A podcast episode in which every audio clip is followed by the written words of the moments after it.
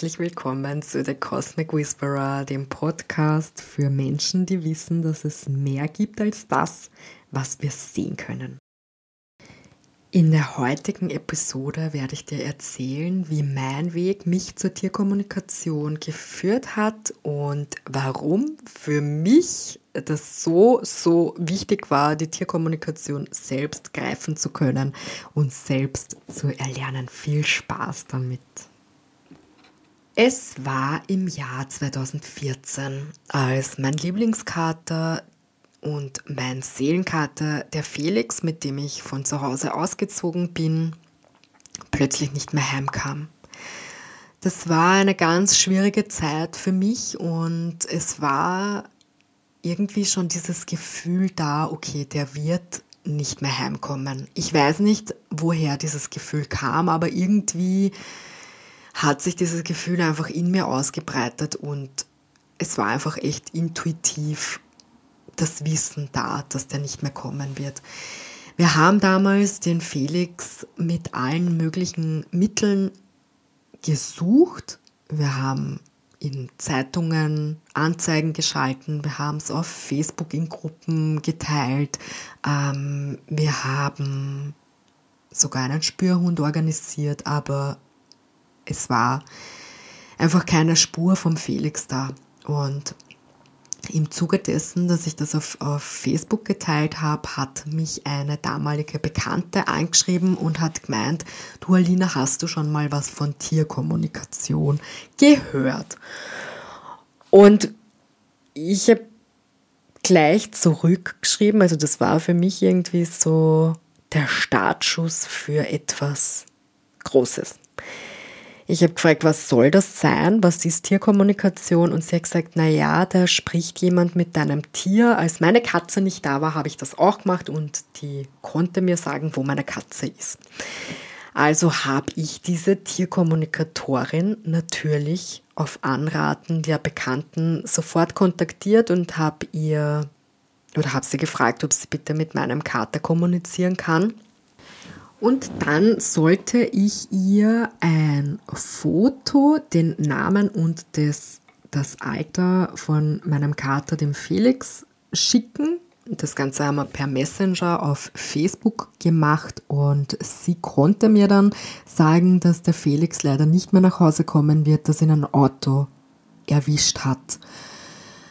Und das war für mich damals natürlich ein ein Schlag in die Magengrube einerseits, dass der Felix nicht mehr heimkommen wird und andererseits war das total weltenöffnend, dass man mit Tieren kommunizieren kann. Ja, also das war für mich nie die Frage, ob das funktioniert, sondern wie das funktioniert. Ich wollte wissen, wie die das gemacht hat. Wie konnte sich die mit meinem Kater verbinden? Davor habe ich wirklich noch nie irgendwas von Tierkommunikation gehört. Ähm, ja, ich habe gewusst, okay, da gibt es Menschen, die sprechen vielleicht mit Tieren, aber das war für mich irgendwie ganz weit weg. Das war für mich nicht greifbar. Das war für mich irgendwie auch nie wirklich so in meinem Feld, bis eben der Felix verschwunden ist. Und mir war das auch klar, dass ich sofort wissen will, wie das funktioniert. Also habe ich mein Basisseminar, ich glaube im April 2014 gebucht und habe in einem Wochenendseminar gelernt, wie das funktioniert, mit Tieren zu kommunizieren. Und dieses Basisseminar, ich kann dir nur sagen, das war für mich wirklich so das Tor in eine neue Welt. Das war sowas von Welten öffnend, von Game Changing, von Wahnsinn, dass das funktioniert, Wahnsinn, dass ich das selbst kann.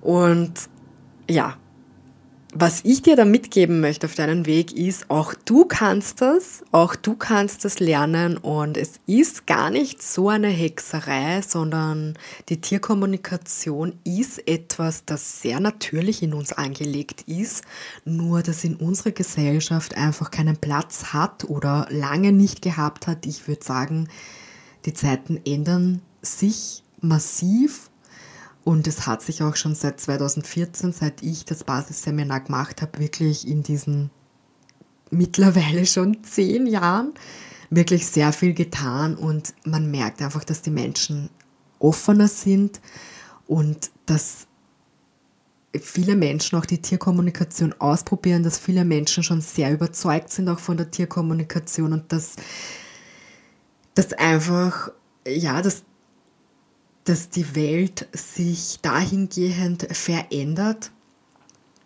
dass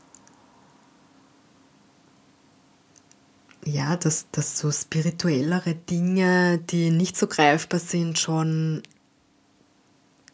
eher in die Mitte der Gesellschaft, würde ich schon fast sagen, finden.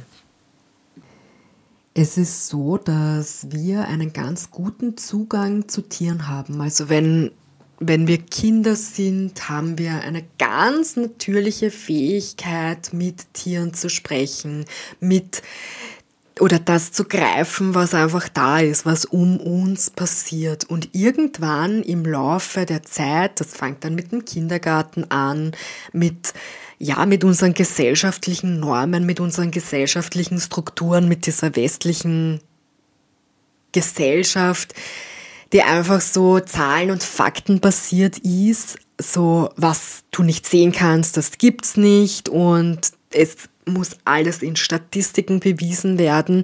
Also ab diesem Zeitpunkt, wo wir einfach in diese Gesellschaft reinkommen und natürlich ist dann auch ein großer Faktor, wie offen sind unsere Eltern mit solchen Themen umgegangen. Ja, haben die gleich gesagt, okay, das ist ein Blödsinn, du kannst nicht mit Tieren sprechen, äh, du kannst keine Geistwesen oder was auch immer sehen, weil ich erinnere mich, mein größerer Sohn hat mit drei Jahren circa eine Phase gehabt, da hat er eine imaginäre Freundin gehabt, die Lila hat die geheißen.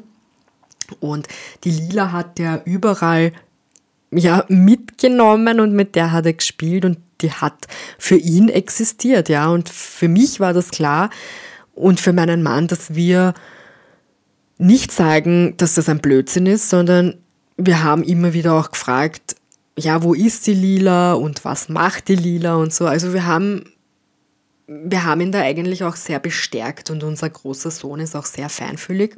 Aber jetzt bin ich vom Thema abgekommen, ähm, beziehungsweise eigentlich nicht, weil viele Menschen würden dann sagen oder viele Eltern würden dann sagen, nein, das ist ein Blödsinn, ja, das existiert nicht und hör doch auf, so einen Blödsinn zu reden. Aber damit schränken wir auch diese Sinne ein, ja, diesen diesen Sinn, das wahrzunehmen, was wir nicht sehen können. Und was wir nicht sehen können, ist halt auch mit Tieren zu kommunizieren. Und im Basisseminar, in meinem Basisseminar habe ich gelernt, das zu spüren, was ein Tier als Individuum mir mitteilen möchte. Also das war so mein erster Berührungspunkt dann wirklich mit der Tierkommunikation. Ich war so fasziniert von den Gesprächen auch mit Tieren, dass ich das wirklich auch dann geübt habe. Ich habe dann in Foren, im, also im Internet, habe ich dann auch gefragt, ob jemand möchte, dass ich mit dem Tier kommuniziere und, und dass ich das einfach üben kann. Und habe einfach so auch meine Erfahrung damit gesammelt, mit Tieren zu kommunizieren und habe ein ganz gutes Feedback ähm, auch mehr einholen können und habe einfach diese Fähigkeit, mit Tieren zu kommunizieren, dadurch, dass ich so viel geübt habe, auch ausbauen können. Und wie das Leben dann so schön spielt, sind dann andere Dinge in den Vordergrund gerutscht und die Tierkommunikation ist ein bisschen in den Hintergrund gerutscht und war dann nicht mehr so präsent.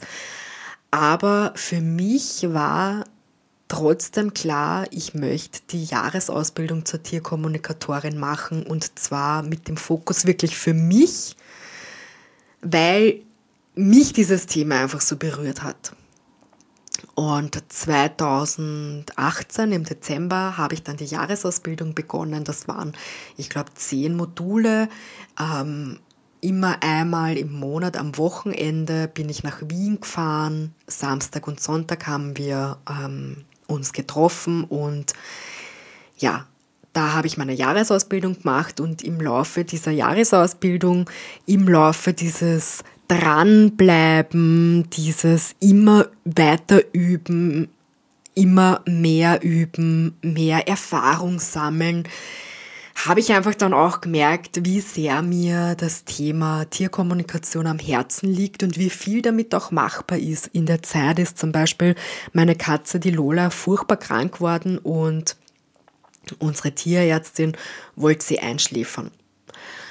Wir konnten aber die Lola natürlich dann selbst befragen und sie hat die ganze Zeit gesagt, meine Zeit ist nicht gekommen. Und heute, ich glaube, es sind fünf Jahre danach, sechs Jahre danach, keine Ahnung, lebt die Lola immer noch. Und hätten wir damals die Tierkommunikation nicht gehabt, weiß ich nicht, was passiert wäre. Also ich war wirklich so emotional am Sand und so emotional in der Krise, ja, dass ich nicht weiß, was passiert wäre, wenn, wenn wir die Lola nicht selbst befragen hätten können. Und mir ist es echt ein riesengroßes Anliegen und das mit der Lola war auch so ein bisschen der Auslöser dafür, ja, dass ich mich selbstständig gemacht habe mit der Tierkommunikation. Und dafür, dass ich heute dir mitgeben möchte, lass dein Tier nicht einschläfern, weil es ein Experte ähm, dir sagt oder ein vermeintlicher Experte und du denkst, der weiß, was gut ist für, de, für dein Tier, sondern frag dein Tier wirklich selbst. Dein Tier kann dir das mitteilen. Wir brauchen niemanden im Außen, der uns ja, der uns einfach sagt, was das Tier braucht, sondern unsere Tiere können uns das schon ganz gut selbst sagen. In diesem Sinne, mach's gut und wir hören uns.